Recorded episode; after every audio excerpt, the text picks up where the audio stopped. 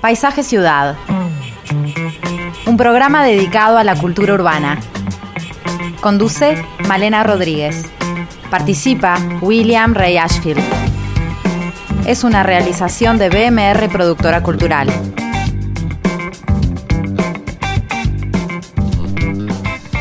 Muy buenas tardes a todos, bienvenidos a Paisaje Ciudad.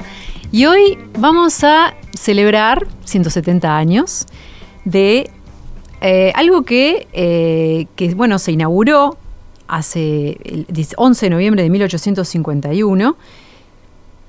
Vamos a hablar de la ciudad sitiada y la ciudad no sitiada en, bueno, en lo que pasó en aquel momento. Estamos hablando de que Villa de, de, la Restauración, en esa fecha, 11 de noviembre de 1851, pasaría a denominarse Villa de la Unión. El decreto del entonces presidente Joaquín Suárez decía lo siguiente, con el interés de perpetuar la memoria de los pueblos, el recuerdo de la feliz terminación de la época calamitosa que la República acaba de atravesar y de borrar hasta donde sea posible los vestigios de la dominación extranjera que tanto ha pesado sobre el bienestar y la riqueza del país, el gobierno acuerda y decreta que el pueblo existente en el partido del Cardal, conocido con el nombre de la Restauración, se de denominará en adelante Villa de la Unión. Bueno, para hablar de este tema vamos a estar hoy conversando con Astrid Sánchez, que es arquitecta egresada de la UDELAR, especialista en ordenamiento territorial y patrimonio.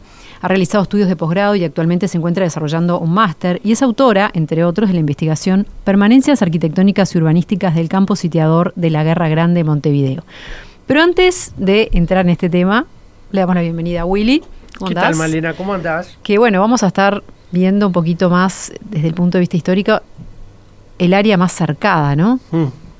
Vamos a ver, sí, yo al principio ahí está, he llamado a esta columna Montevideo dos ciudades, porque es un tiempo en que eh, efectivamente Montevideo estuvo en dos espacios, en dos ámbitos o escenarios geográficos simultáneamente, podríamos decir.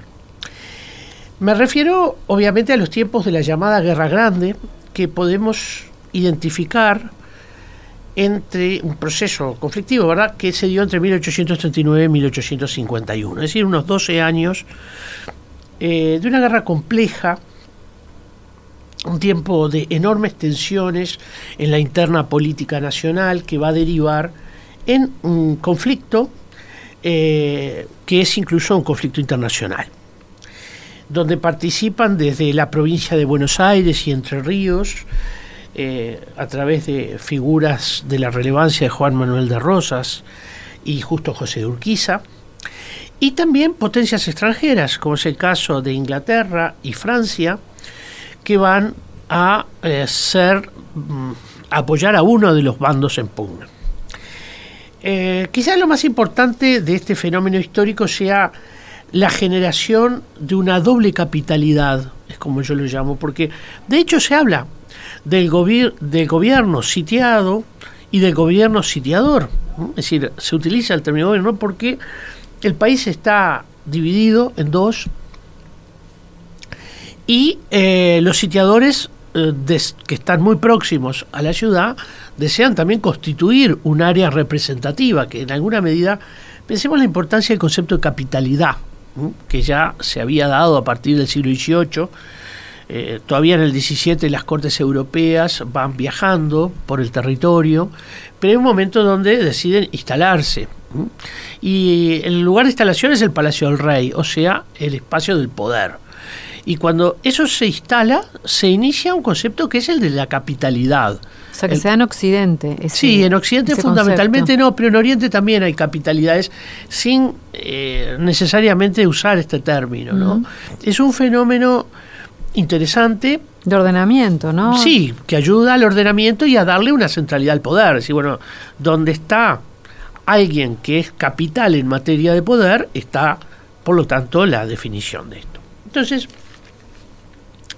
eh, podemos decir que por un lado nos vamos a encontrar eh, con un Montevideo sitiado, centro neurálgico de la tradición colorada, porque aquí nacen también los dos partidos históricos del país, de ideas más bien liberales, fuertemente apoyada por la actividad comercial y por tanto por esas potencias nombradas que fueron Francia e Inglaterra interesadas en este lugar como lugar para, eh, digamos, vender sus productos. No nos olvidemos que son potencias que tienen un desarrollo industrial importante, ¿eh? ya, la revolución industrial se ha propagado en el siglo XVIII, y necesitan colocar sus mercaderías.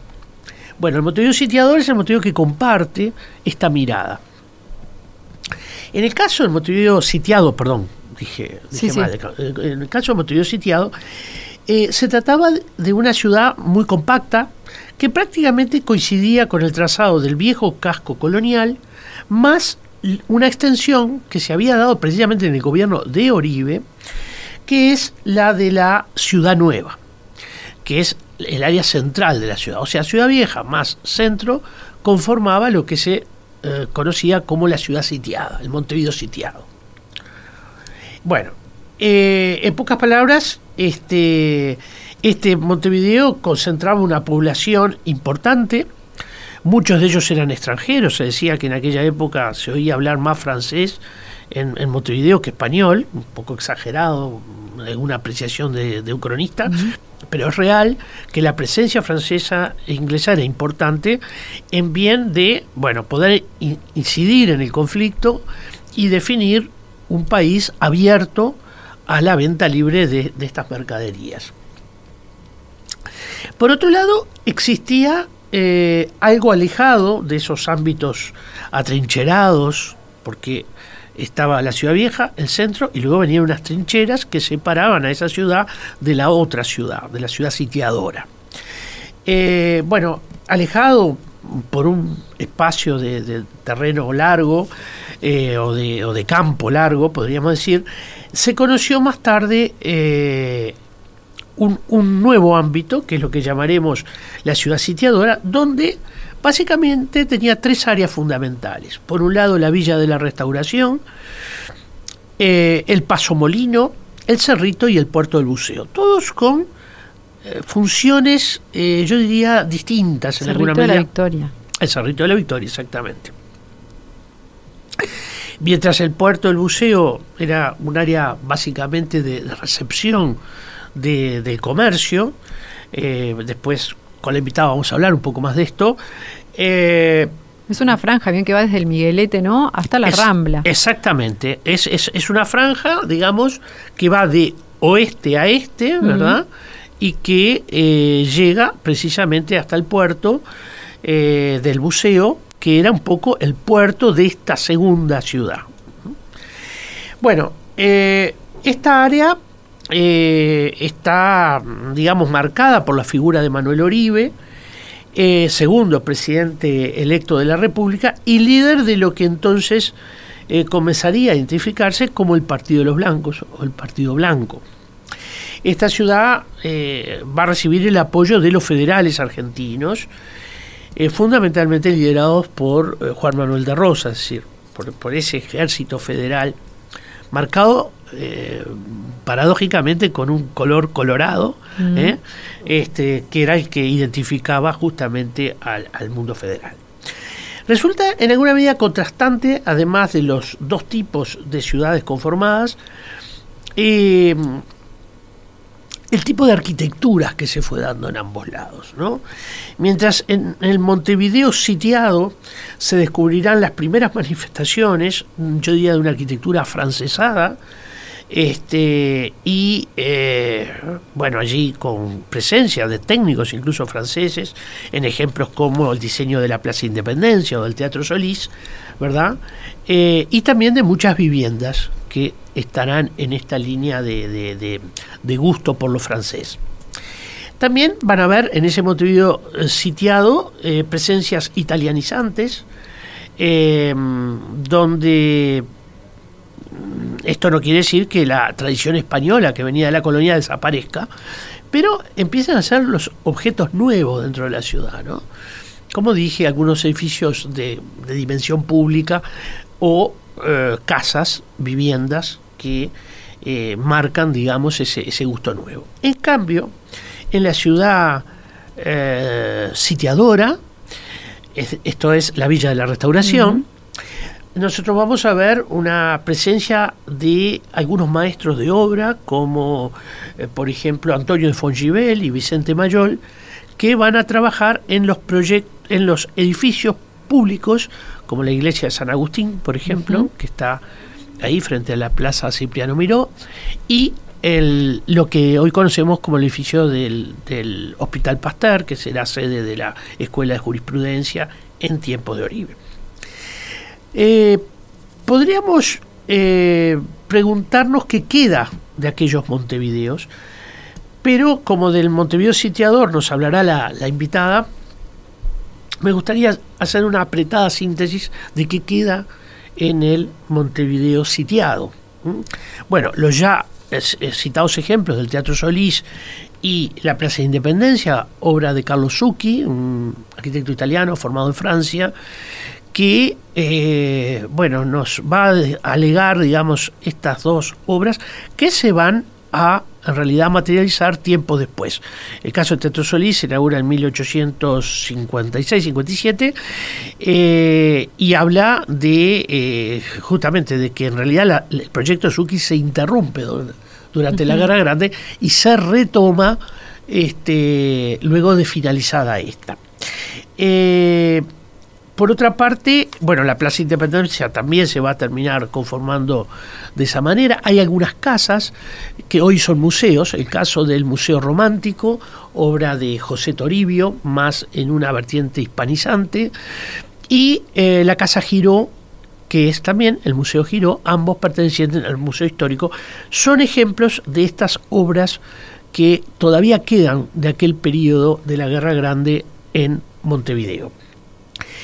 Y para terminar, quizás valga la pena pensar qué es lo que había en ese extenso territorio libre entre los dos Montevideos.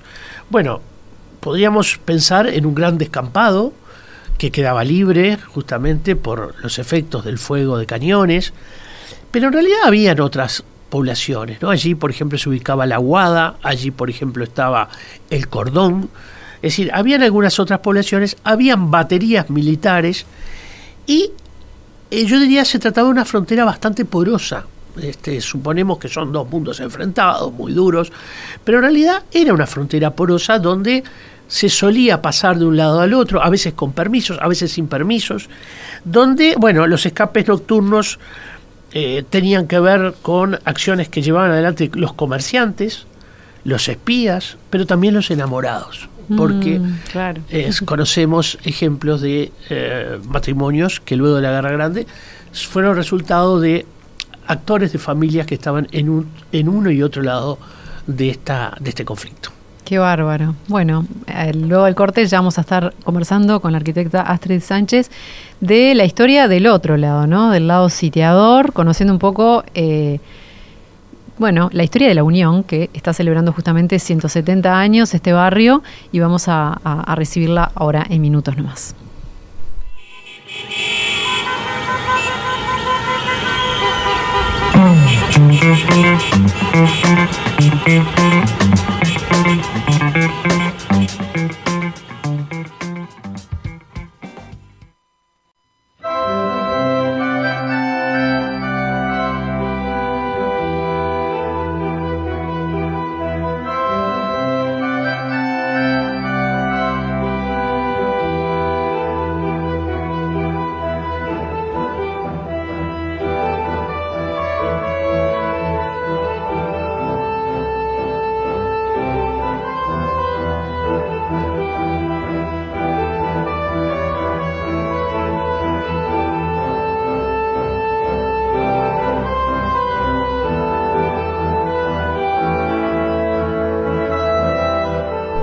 Estamos escuchando Eleanor Rigby del disco Beatles Love Bach de Cristina García Vanegas, los Beatles en órgano.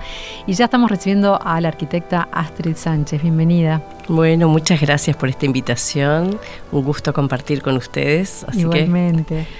Contanos, Astrid, ¿de dónde nace tu proyecto eh, de reconocimiento, recorrida y puesta en valor del área de la Unión en vínculo con el siglo XIX y todo esto del sitio, ¿no? Toda esta historia del sitio. Bueno, en realidad surge de algo mayor que es mi tesis de maestría, que Willy es uno de mis tutores, tengo dos tutores, un tutor en ordenamiento territorial, que es el doctor Pablo Ligrone, y bueno, Willy en los temas patrimoniales. Y bueno, esto surge eh, en una preocupación por descubrir el patrimonio territorial, el patrimonio que tiene dimensión territorial y entender de que bueno, que existen en el territorio muchos ejemplos y este es uno que yo tomo en la tesis y que bueno, como de esto no había mucho y esta reflexión no estaba este, muy avanzada y muy madura, me interesó muchísimo el tema, lo había iniciado cuando hice el diploma con, con Willy años atrás y bueno, creí que tenía, ameritaba una investigación específica y bueno, así presenté este tema a CECIC, CECIC lo financió y bueno, estuve este, un par de años con él, este, que lo abracé y en algún momento me obligaron a cortarlo porque la verdad que es este, apasionante y hay muchísimo material, a pesar de que uno cree que no, pero sí hay muchísimo material. ¿Por dónde, dónde estuviste investigando? Y bueno, estuve investigando acá en todos los archivos que pude. La pandemia después me, me frenó un poco eso, pero ahí tuve que acceder a otros archivos más bien por la web. Pero también estuve en Francia, este, en los archivos diplomáticos en Nantes. Allí fui también a investigar por cuestiones del frigorífico anglo en su momento y me encontré con un montón de documentación de la época de la Guerra Grande que obviamente me interesó y sin saber todavía que iba a ser esta investigación, aunque parezca extraño, este, traté de copiar mucho de ese material. Me sorprendió encontrarme, me emocionó encontrarme con cartas originales mm. este, firmadas, eso me movilizó muchísimo y bueno, eso también me, me vinculó un poco más a este tema y, me hizo interesar y bueno, a partir de ahí fue como un viaje de ida que creo que no tiene, no tiene fin en realidad. bueno, me, gustaría eh, aclarar algo respecto de este archivo, que es muy importante para el Uruguay, el archivo de Nantes, porque es el archivo, mm, digamos, donde la Cancillería francesa, luego que pasado un tiempo, envía todo su, su, su correspondencia, su, sus decisiones, a, este lugar, a Nantes. Y allí eh, hay un reservorio importantísimo de información sobre el Uruguay. Eh, en realidad fuimos juntos con, eh, con, Astrid a ese archivo y mm, yo recuerdo, por ejemplo, la muy buena información que hay sobre, por ejemplo, los pabellones uruguayos en las, en las exposiciones internacionales, desde la de París, en la primera del siglo XIX a las siguientes, donde Uruguay está presente, y hay muy buena información, ¿no? Es, un reservorio que yo creo que todavía este, es necesario investigar más, trabajar más en él, porque hay muy buena información sobre el Uruguay. Qué bueno, es, debe ser, me imagino, la emoción de estar en otro país y encontrar ese tipo de cosas y tan personales también, ¿no? Porque una carta es siempre algo que te, te transporta a, a una vivencia, a una persona en otro momento. ¿Qué rol cumplía la Unión en, la época de, la Guerra Grande?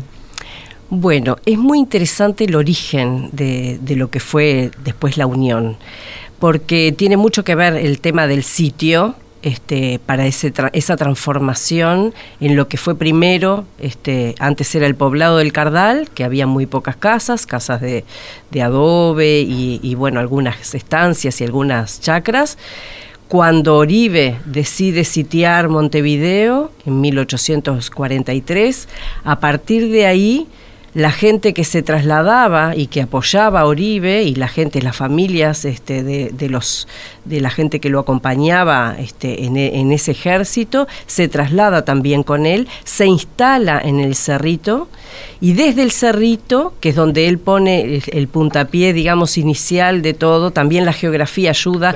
me encantaría, exactamente, a mí mm. me encantaría poder contar esto, este, pero si los demás pudieran visualizar un mapa ¿no? de Montevideo, donde pudieran ver este, la importancia que tenía la geografía, la topografía en aquel momento. Entonces Oribe decide instalarse, digamos, en el punto más alto y desde ahí visualizar todo lo que es este, Montevideo, el puerto, toda la bahía, el resto de ese, de ese territorio súper amplio y desde ahí es donde instala entonces este, su cuartel. Yo creo que a la gente, lo, ahí está, la gente lo ayudaría mucho eh, pensar en la iglesia del Cerrito. Que claro, es, una referencia, mucho llega de, por, la, por los accesos y ves a esa iglesia ahí siempre. eso, eso me parece que es ilustrativo para entender por qué se elige ese sitio, lugar donde ya también se había producido este otro, otro sitio y donde se había producido también la famosa batalla del Cerrito de Rondó en tiempos eh, ya finales de la colonia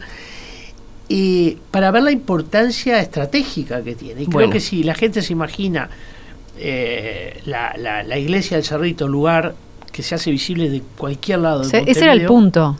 Y bueno, ese es el punto más alto, pero evidentemente el control de ¿Pero la, la, iglesia de qué año es? no, es mucho después. Sí, sí, sí.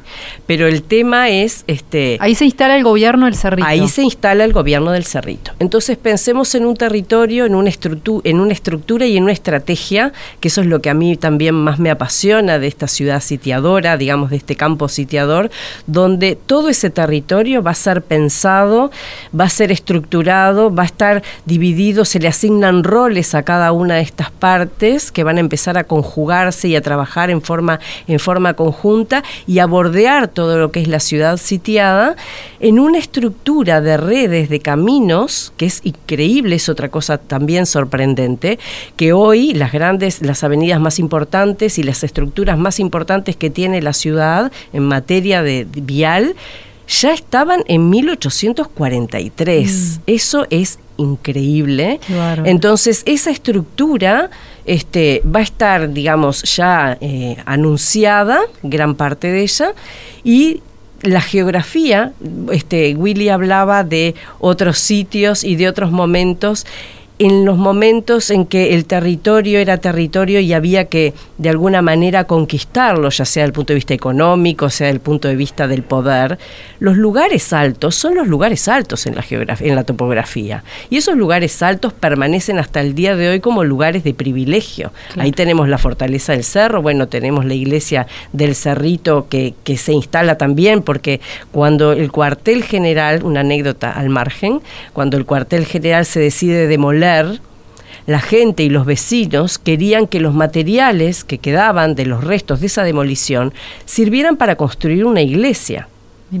Entonces, de algún modo, eh, anunciaban lo que después, aunque no tiene nada que ver, fue la instalación de una iglesia en el lugar donde estaba el cuartel. Entonces, digo, también hay como historias que se entrelazan este, de distintos momentos históricos y que, y que está bueno en algún momento poder este, involucrarse con ellas. Pero bueno, te decía, se instala el cuartel general, entonces Oribe está allí, las familias que estaban en, en, la ciudad sitiada, que defendían o estaban a favor de las ideas de, de, Oribe, de esa divisa, que no había partidos, pero sí ya se estaban esas divisas este, claramente diferenciadas, deciden irse. Mm. ¿Y dónde se van? Bueno, muchas de ellas que tenían quintas de veraneo, digamos, en, en, el Miguelete, esas familias muy adineradas se van y se instalan en las chacras del Miguelete, por lo tanto ahí vamos a tener otras de las zonas importantísimas de todo este sistema. Que está muy cercano al Que juega un rol muy importante. Está al lado del Prado, es toda esa zona. Exactamente.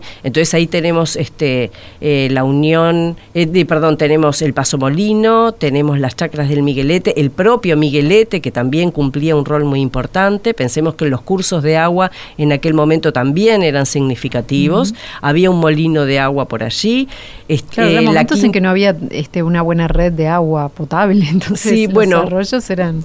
Eso también va a ser este, un relato muy interesante este, para todo esto en, en este momento, que también en momentos de guerra el tema del agua es un tema fundamental para garantizar la vida, para garantizar este, estar sanos, para garantizar la posibilidad de instalarse en otros lugares, porque sin agua era imposible. Entonces también va a haber una lógica muy importante con respecto al agua de un lado y del otro, y van a cuidar mucho este, los lugares y los reservorios de agua.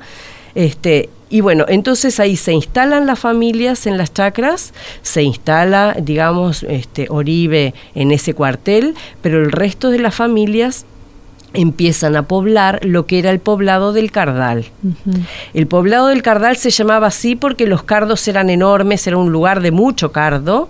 Este, cuentan, hay este, dichos que dicen que ni siquiera se veía un hombre a caballo de la altura que tenían los cardos. Y bueno, y allí había aproximadamente unas cinco estancias y chacras que fueron las que, las que ocupaban todo ese territorio, donde empezaron a recibir con permiso y sin permiso de los propietarios de las tierras estos asentamientos, digamos, de personas que al 46, así en 1846, ya había un poblado bastante importante, muy irregular, porque no había estado organizado, este, que ya estaba empezando a generar problemas por la cantidad de gente. Fíjense que ya ahí estamos hablando de 6.000 habitantes, donde se necesitaba poner orden. Entonces, producto de este pensamiento de orden ¿no? y de planificación como era el que estaba en la cabeza de Oribe en aquel momento, este, se decide hacer este, con José María Reyes un plan para ordenar lo que era ese poblado y ahí es que nace el pueblo La Restauración. Claro, ahí se regulariza. Ahí se regulariza, se tiran algunos ranchos abajo y se empieza a materializar lo que es realmente este, el barrio que va a ser eh, Villa Restauración. Yo creo que es un dato del tema bastante interesante. Eh, que eh, una de las calles, la calle principal, se va a llamar José Artigas y este es un tema más que interesante, porque es la primera vez que hay un reconocimiento de la figura de Artigas, todavía vivo, este, en una calle. ¿Qué es Boulevard Artigas? No, no es Ah, ¿no es Boulevard Artigas? No, no, no es Boulevard Artigas. Estamos en la Unión. Ah, este. Bueno, pero está muy cerca, en alguna eh, parte. No, no, pero no es Boulevard Artigas, no. Es una calle que estaría cercana a 8 de octubre, digamos, y que eh, toma ese nombre. ¿no? Esto me parece que es importante porque el valor simbólico de la ciudad también empieza a estar dándose aquí, asignando nombres a las calles. Estamos ante una ciudad que busca justamente un ordenamiento, como decía Astrid. Qué bárbaro. ¿Ibas a decir algo, Astrid? Bueno, no, que, esas quintas, esas estancias y esas chacras, este, de alguna manera van a ser las que eh, iban desde mm, la playa, digamos, desde el mar, Río de la Plata, ¿no? Hasta el arroyo del Cerrito y digamos para que más o menos se hagan una idea espacial desde propios, la línea de propios hasta lo que es Maroñas más o menos. Toda esa área va a ser el área este, donde se va a desarrollar después toda esta historia que tiene que ver con, con este sistema, con la parte, este, digamos, residencial, de ciudad, comercial, de todo lo que es este gobierno del Cerrito. Y después esto vinculado a la aduana, ¿no? Había también una red, eh, digamos, de, de, vínculos transversales muy interesante que unían la aduana a través de la calle Comercio con este pueblo de la restauración. Luego teníamos la calle, lo que es hoy Industrias, que en aquel momento era camino al campamento, que unía la restauración con la fortaleza de, con el cerrito, con el campamento del cerrito. Este, y luego de ahí se bajaba el Miguelete y eso funcionaba este, muy fuertemente. Entonces era un vínculo transversal que terminaba de armar ese arco, digamos, que abrazaba y contenía, sitiaba a la defensa. Como en la memoria todavía quedan, y volviendo al tema de los nombres, ¿no? La calle Comercio, justamente... Ahora eh, le cambiaron. Que no hace mucho se le cambió el nombre. Eh, mantuvo durante más de 100 años, más de 150 años casi, el, nombre de eh, Calle del Comercio. ¿Por qué? Porque era la que unía, ¿verdad?, el puerto del buceo con la Villa de la Restauración. Y por allí las carretas eran las que llevaban y traían las mercaderías. Por lo tanto, em, yo pienso que en esa ciudad sitiadora, como en el Montevideo sitiado, uno puede descubrir algunos rasgos que no están solo en la materialidad de los, de los testimonios, sino también en cuestiones más inmateriales, como por ejemplo el nombre de las calles. O sea que para poder sacar en limpio, porque son temas que uno no los tiene tan eh, presentes, ¿no? Pero en esta zona del gobierno sitiador, tenemos a Villa la Restauración, que es la Unión actualmente. Y aparte están estas otras tres zonas, pero todas estaban eh, vinculadas, por caminos. Y, todas bajo un mismo gobierno. Exacto. Pero bueno, no tenían un nombre especial toda la zona, era el, eran los, el sitiador. Digamos. Por eso algunos historiadores le han llamado una ciudad eh, expandida, es una ciudad expandida. O dispersa también, ¿no? Dispersa, justamente porque en realidad no, no es continua. Es decir, encontramos un centro en un lugar, un centro en otro lugar. Lo que vincula a eso son precisamente los caminos y los tránsitos de personas, de mercaderías que vinculaban allí, ¿no? Todos con funciones distintas. El Cerrito una función militar, la Villa de la Restauración una función política, el uh, buceo como un área de comercio y el Paso Molino como un área económica, de producción económica, de producción de la tierra, básicamente. ¿no? Es decir, eh, todas cumplían en alguna medida algunos roles muy específicos, más allá de que todos los roles se producían en todos lados, ¿no? Claro, capaz que en el gobierno este, sitiado, en, la ciudad sitiada, todo esto estaba como más mezclado. Bueno, y tenía menos territorialidad la ciudad sitiada, ¿no? Estaba prácticamente subsidiada por las por las por los extranjeros. Es más, estaban revendiendo los lotes dentro de la ciudad que el, que el Estado todavía tenía para poder financiar la guerra.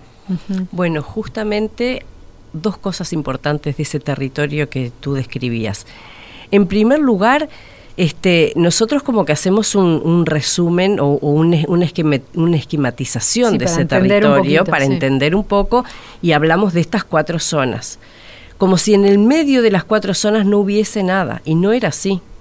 En este trabajo, que, me llevó mucho tiempo, lo que hice fue tratar de buscar todas las referencias a, a, casas, a viviendas, a instalaciones, este, de todos los planos que había hasta ese momento. Llegué a registrar 1.182 puntos con los nombres de las familias instalados en la casa de fulano, la casa de Mengano, el saladero de, este, de uno, el, el horno, el molino. Entonces cuando tú ves el plano, de, la ciudad de Montevideo actual, que hice el trasladé todos esos puntos a la ciudad de Montevideo actual, te das cuenta que era impresionante y que todo esto era un continuo de chacras, de quintas, de casas instaladas, de trazas, este, de capillas. Entonces, no era, yo interpreto más, más que por una ciudad dispersa, por una ciudad no compacta. Sí, está claro. Entonces, para mí, creo que ahora tendríamos que darnos la oportunidad de volver a debatir con esta información que ahora estamos teniendo sobre la mesa, cómo era realmente esa ciudad. Y lo otro interesante, importante para decir, que esto no quedaba solamente en esta faja. El, gobierno de Oribe era desde ahí hasta el resto del territorio. Claro, porque ¿no? Había un espesor que no terminaba en, los límites de mm, Montevideo. Claro porque después podemos hablar de las colecturías, podemos hablar de otros sistemas, de la policía, eh, que, habían instalados en, otras partes del territorio. Yo creo que vamos a tener que avanzar en algún momento en la ruta cultural y poder hacer, trasladarnos a otros sitios que también eran importantes y estratégicos en todo lo que era este gobierno del Cerrito. Me importa destacar de la investigación de Astrid algunas eh, algunos componentes eh, de imagen que empiezan a surgir. Bueno, ni que hablar, eh, mejor, una mejor comprensión de lo que ella decía en estos momentos en relación a lo cartográfico. ¿no? Las cartografías van a permitir descubrir justamente esta cantidad de elementos en los intersticios entre esos cuatro centros.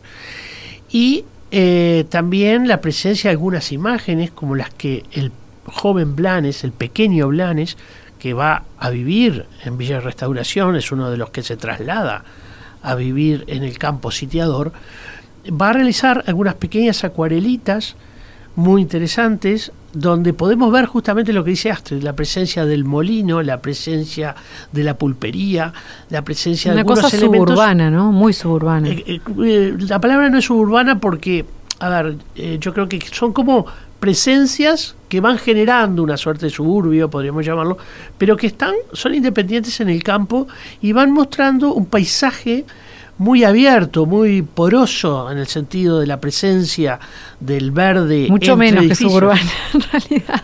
Claro, menos que suburbana, pero al mismo tiempo con un continuum de relaciones, de vínculos, de comunicación, que, que, yo creo que eso es, es novedoso, sí, de la investigación, porque es verdad que siempre se planteó, los, por eso yo dije, los historiadores planteaban normalmente como cuatro grandes centros, ¿no? Pero bueno, los intersticios también estaban llenos. Bueno, y, eso era muy interesante porque entre las casas o entre molinos o zonas altas había todo un sistema de comunicaciones muy interesante entre la gente del sitio y entre también este información que se pasaban de un lado y para el otro había vigías había mucha había mucho diálogo no había WhatsApp pero sí había mucho diálogo a partir de este esas comunicaciones que se daban abriendo una ventana cerrando la ventana colgando la ropa bueno todo eso tenía había muchos códigos este que te mostraban un vínculo fuerte entre un lado y otro de la ciudad que era bastante interesante. Y todavía hoy permanecen, quería decir, este, unos cuantos molinos de la época de, la Guerra Grande, este, que creo que hay que este, después poner en valor, este, porque sinceramente está bueno no perderlos. Muy poco se encuentra de saladeros, el saladero de, de Illa, que mm, creo que aparece, debe estar, debe haber cosas en la Facultad de Veterinaria, eso va a ser interesante de poder encontrar, y luego el Saladero de Seco, que es donde está hoy la aduana de Oribe, que ahí también había más construcciones, además de la aduana, el Saladero, bueno. Molino de Rafo es no, eso es en otra parte. Eso bueno, es más lejos, pero, es uno de los molinos sí, que permanece. Sí sí, sí, sí, sin duda. Bien, bueno, después del corte seguimos hablando de la ruta de la Guerra Grande que organizaste especialmente con este aniversario.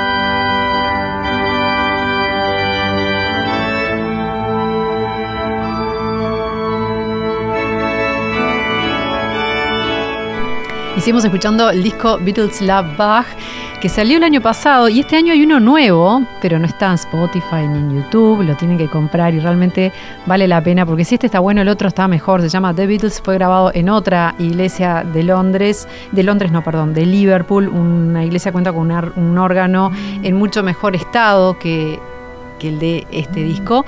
Así que bueno, se los recomiendo. Eh, The Beatles por Cristina García Vanegas y también Beatles Lab Bach. Bien, seguimos conversando sobre la Guerra Grande, sobre la unión con Astrid Sánchez, arquitecta que ha estado estudiando ampliamente este tema. Y bueno, en este año que se cumplen 170 años del fin del conflicto de la Guerra Grande, se organizó la ruta de la Guerra Grande. Contanos un poco de qué se trata, Astrid. Bueno, fue una experiencia muy linda, pero este es el principio. Yo creo que esto sí es marca un principio. Este, me invitaron de, educación y cultura, la gente que está haciendo rutas culturales, este, un grupo increíble, muy, muy activo y, muy interesado. Bueno, me invitaron a participar, les conté del proyecto y bueno, también me invitaron a hacer la recorrida con ellos, que fue una experiencia increíble. Y este, este año, eh, por temas pandemia, por tema de que esto era nuevo, se quería conmemorar estos 170 años del fin de la Guerra Grande, entonces era un buen momento para lanzar la ruta, aunque cortaba ¿no? este, parte de la ruta. Entonces lo que hicimos fue ir a la restauración, hacer una recorrida por el lugar, explicar un poco dentro de la restauración cómo se fue generando, cómo fue creciendo, pasando de, del cardal, del poblado a, la restauración, cómo se fue construyendo, cuándo apareció la iglesia, y cuándo apareció el colegio, que ahora es el Hospital Pasteur, este, la plaza, bueno, hicimos una recorrida por allí, por el Molino del Galgo también, este, viendo cuáles eran las permanencias reales que quedaron. Yo hago mucho hincapié en esto, este, creo que atrás del patrimonio de todo eh, hay un relato y es muy importante a veces ser como muy riguroso cuando se cuenta ese relato de no mezclarlo con otros relatos, porque entonces si no se mezclan la información y entonces cuando uno ve las cosas en realidad no sabe bien lo que está viendo, ¿no? que los relatos este, son, muy complejos, son muy especiales. Entonces yo este, hacía mucho hincapié durante toda esa recorrida. Bueno, si estamos en 1846, 47, en el 51, en realidad lo que tenemos que ver es esto, no esto otro es esto.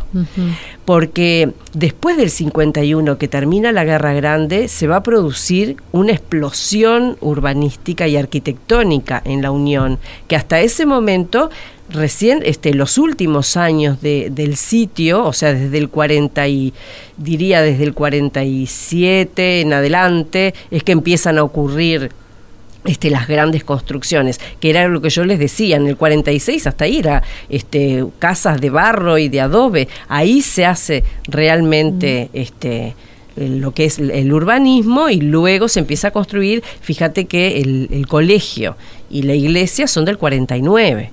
Entonces, a partir del 49 vemos la materialidad y podemos decir, bueno, acá tenemos esta construcción que era la planta baja nada más de lo que es hoy el Hospital Pasteur, y sí eh, la torre, que era este, de estilo mudéjar, y el resto de estilo neoclásico, corregime, este, Willy. Bueno, entonces eso era lo que teníamos y teníamos una iglesia que ya hoy no está porque se demolió y se construyó una iglesia nueva en el mismo lugar este, pero la iglesia anterior había sido sí de Mayol y de Fonchibel. Ahí, bueno, lo que hicimos fue recorrer todo ese lugar, ver un pedazo del muro de, de Basáñez, de lo que era la ladrillera de Basáñez, que se mantiene hasta el día de hoy, que también es un, un elemento muy importante a preservar y a cuidar. Este, y bueno, caminamos por el lugar entendimos cómo era la lógica y fuimos al molino del Galgo, uno de los seis o siete molinos que todavía hay por la zona, porque era una zona de molinos, molinos de viento. Mm, qué bárbaro. Y luego de ahí nos fuimos a la aduana. Claro. Bueno, Willy, justamente capaz nos puedes contar un poco en qué momento se produce el trazado de la plaza y la iglesia.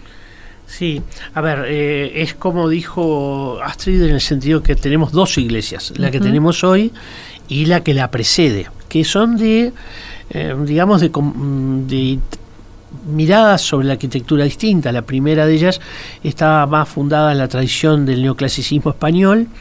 Era una iglesia con un tímpano triangular. Eh, quedan, sí, imágenes, quedan eh, imágenes, queda incluso alguna imagen fotográfica y, o de daguerrotipo, no recuerdo bien, y quedan dibujos quedan este, dibujos interpretativos. Eh, y bueno, eh, sin duda que la iglesia de San Agustín o de la medalla milagrosa, como también se la llama, o y de la medalla milagrosa, eh, ocupa un lugar importantísimo, como es la tradición hispana, frente a la plaza. El otro edificio que hacía mención Astrid, también se inscribe dentro de ese espíritu neoclásico, podríamos decir, pero un neoclasicismo que está más atado a eh, la tradición de los maestros de obra, que no es lo mismo que la de los arquitectos. ¿eh? Eh, digamos que son miradas distintas, eh, fue eh, y, Mayol también fueron como más prácticos eran más prácticos pero sabían mucho de más como de constructores más en claro era más de constructor tal cual es la escuela de aparejadores por ejemplo en España que vendrá después pero uno por ejemplo no encuentra antecedentes hoy en la academia sobre Fongivel y Mayol porque no eran como Tomás Toribio lo había sido, por ejemplo, un arquitecto eh, de, la, de la academia. Pero es interesante tener presente eh, que hay un conocimiento eh, en ellos que, es importante y que se va a ver quizá mucho mejor en obras que van a realizar después de la Guerra Grande. ¿no? Por ejemplo, yo creo que una de las mejores catedrales que hay en el interior del país es la de San José. Y esa es obra de, de, justamente de Antoni de Fongivel. Una obra muy bien proyectada, muy bien pensada, muy bien compuesta, con una carga ornamental magnífica y donde, bueno, se ve esa tradición eh, española, pero al mismo tiempo se ve cierto conocimiento de la tratadística, ¿no? que, que era lo que a veces separaba al arquitecto académico del maestro de obra. Bien, em, hay otros edificios destacados, ¿no? Está, por ejemplo, la Plaza de Toros, que es algo que no, hemos mencionado. Pero es posterior.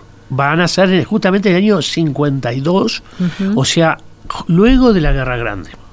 Este, cuando ya este, estemos hablando de la Unión. ¿no? Eh, igualmente eh, debieron existir corridas de toro en el periodo de la Guerra Grande. No nos olvidemos la tradición que este, este juego tenía en, digamos, en, el periodo colonial. Eh, el periodo colonial se realizaban, como hemos visto en otras charlas aquí, en, en, la propia plaza. Yo no puedo, no puedo, imaginar eso. Bueno, pero sí se hacía, este, y es probable que se hayan habido corridas en en la restauración, en la Villa de la Restauración. Pero, pero en realidad como plaza se va a empezar a construir en el año 52, o sea, luego de la Guerra Grande. Bien, ¿y cómo, este, cómo ves ahora, Astrid, eh, la zona, ¿no? que se transformó en un lugar eh, bastante comercial, como con mucha presencia de no lugares también? Eh, Sabes que yo la veo, claro, no sé, debe ser por un problema de que uno se mete tanto en la investigación que después la lleva en la imaginación, pero sigue cumpliendo un poco el mismo rol. Es maravilloso cómo es un lugar estratégico del punto de vista comercial y lo sigue siendo y lo era desde el momento que estaba el poblado del Cardal en adelante fue ese eh, digamos su, su identidad estuvo fundamentalmente centrada en eso. Cuando tú empezás a leer y investigar esto y, te, y, buscas referencias a lugares concretos y te y lo que lees es este la casa de fulano al lado de la bótica al lado de la sombrería al lado de este la farmacia y empezás a ver la cantidad de comercios que había. Hay un par de manzanas que, que dan sobre la calle 8, de octubre, este, que cuando se hicieron los fraccionamientos de los terrenos de, de y bueno, ahí estaban los personajes fundamentales en toda esta zona, van a ser doña Mauricia Batalla, Basáñez y La Ravide, que no quiero dejar de nombrarlos porque les debo este, mucho de todo lo que he leído, de lo que han hecho ahí. Este, que fueron sin duda los hacedores de, la restauración, este, ya se fraccionaban eh, los predios, que siguen siendo los mismos predios de hoy, y todavía se mantienen las fachadas de las construcciones de esa época sobre la calle 8 de octubre. Entonces, hay una foto que saca un este, boticario, creo, no me acuerdo si era boticario, este, de la zona, eh, que no, no había muchas posibilidades de fotografía, pero se ve que él había tenido esa oportunidad donde se, se ven las fachadas y, y se mantienen hoy la, el mismo perfil, digamos. Entonces, creo que de algún modo hay una naturaleza comercial mm. que se mantiene, hay este, un espíritu de barrio que se mantiene. Hay un grupo, estábamos hablando fuera de esto este, con Willy, de que hay un grupo de personas que son este, de una comisión, de, barrio, que son investigadores, que tienen la camiseta puesta de la Unión, que han conseguido muchísima información y que gracias a ellos se están poniendo en valor este, muchos de los aspectos importantes de la Unión.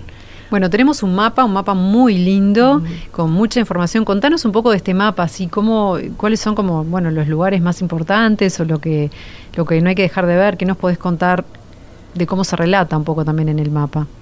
Bueno, el mapa se relata a partir de, las líneas, sin duda, de la defensa y la línea de avanzada, esas líneas que marcan ese campo de Marte o ese campo, ¿no? esa tierra de nadie, que la distancia estaba medida más que nada por la distancia que llega una bala de cañón.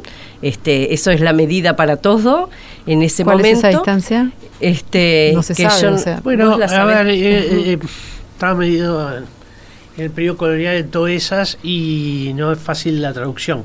Pero pensemos que en Montevideo eh, el tiro de cañón tenía que estar reservado entre la Plaza de Independencia y, el, y la Callejido, por mm. citar algo.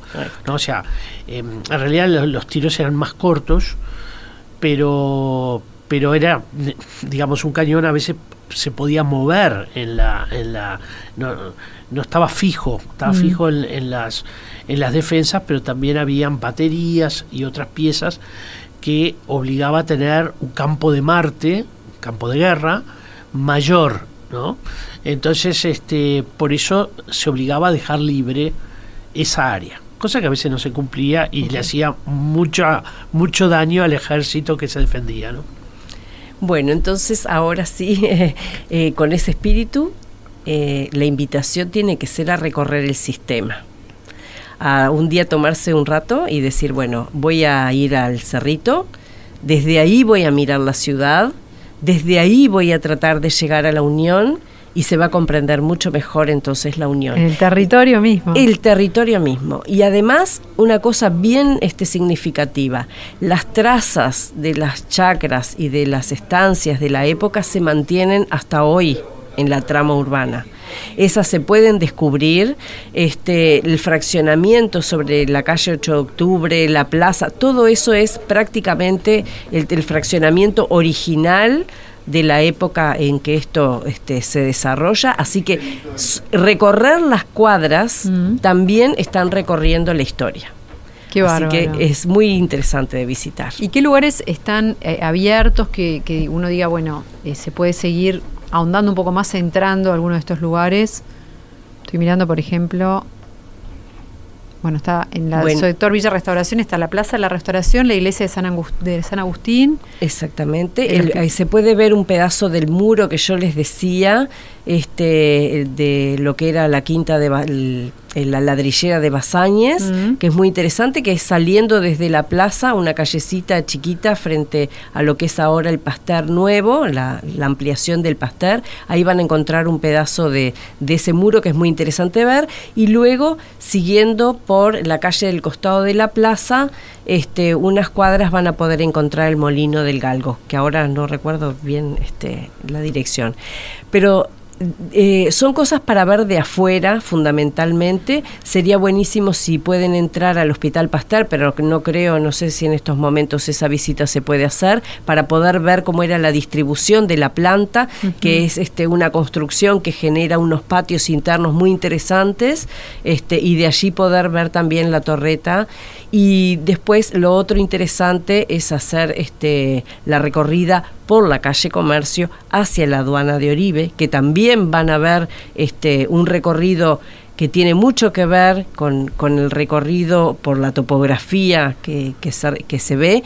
Y cuando se llega a la aduana de Oribe, decirles que ahora el, el museo se está ayornando, este, realmente está, se está poniendo con, con, mucho, eh, generando mucho interés, los contenidos que hay en, en los espacios, y la gente de, de la aduana de Oribe, que es el Museo de Ingenieros, nos invitó este, a poder exponer toda esta investigación en lo que es la parte del fondo, que es donde estaba el saladero de seco, este, que para mí obviamente es un honor, así que bueno, este, creo que cuando el museo esté nuevamente abierto y podamos presentar esto, va a haber como un lugar de interpretación para, para todo esto. Excelente. ¿Dónde pueden conseguir el mapa?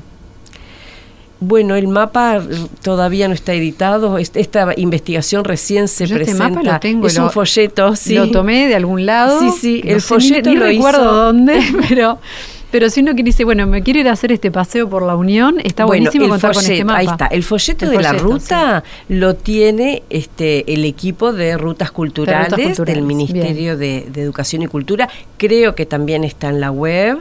Este, supongo que van a sacar. Fíjense en la web, eso es lo más, lo más seguro para encontrarlo. Sí, en la web es lo más seguro. Y un lindo paseo para hacer durante fin de semana, tal vez en bicicleta, tal vez caminando, y recorrer este barrio que está cumpliendo 170 años y que está inmerso en una historia más grande. Exacto. Muchas gracias, Astrid. Ay, gracias a ustedes. Willy, nos vemos la semana próxima. Nos estamos viendo exactamente. Vamos a estar hablando de la Bienal Sur que inaugura el viernes, Bienal Internacional de Arte Contemporáneo del Sur está inaugurando en distintas instituciones y espacios culturales, el EAC, el Museo de Artes Visuales, Centro Cultural de España, Museo El MAPI, el SUBTE, bueno, eh, es una extensa plataforma para el arte y la cultura en permanente construcción organizada por la Universidad Nacional de 3 de Febrero de Argentina y en esta edición eh, se instala Montevideo con varias exposiciones para plantear una pregunta urgente que mucho nos interesa en este programa. cómo vivimos en las ciudades.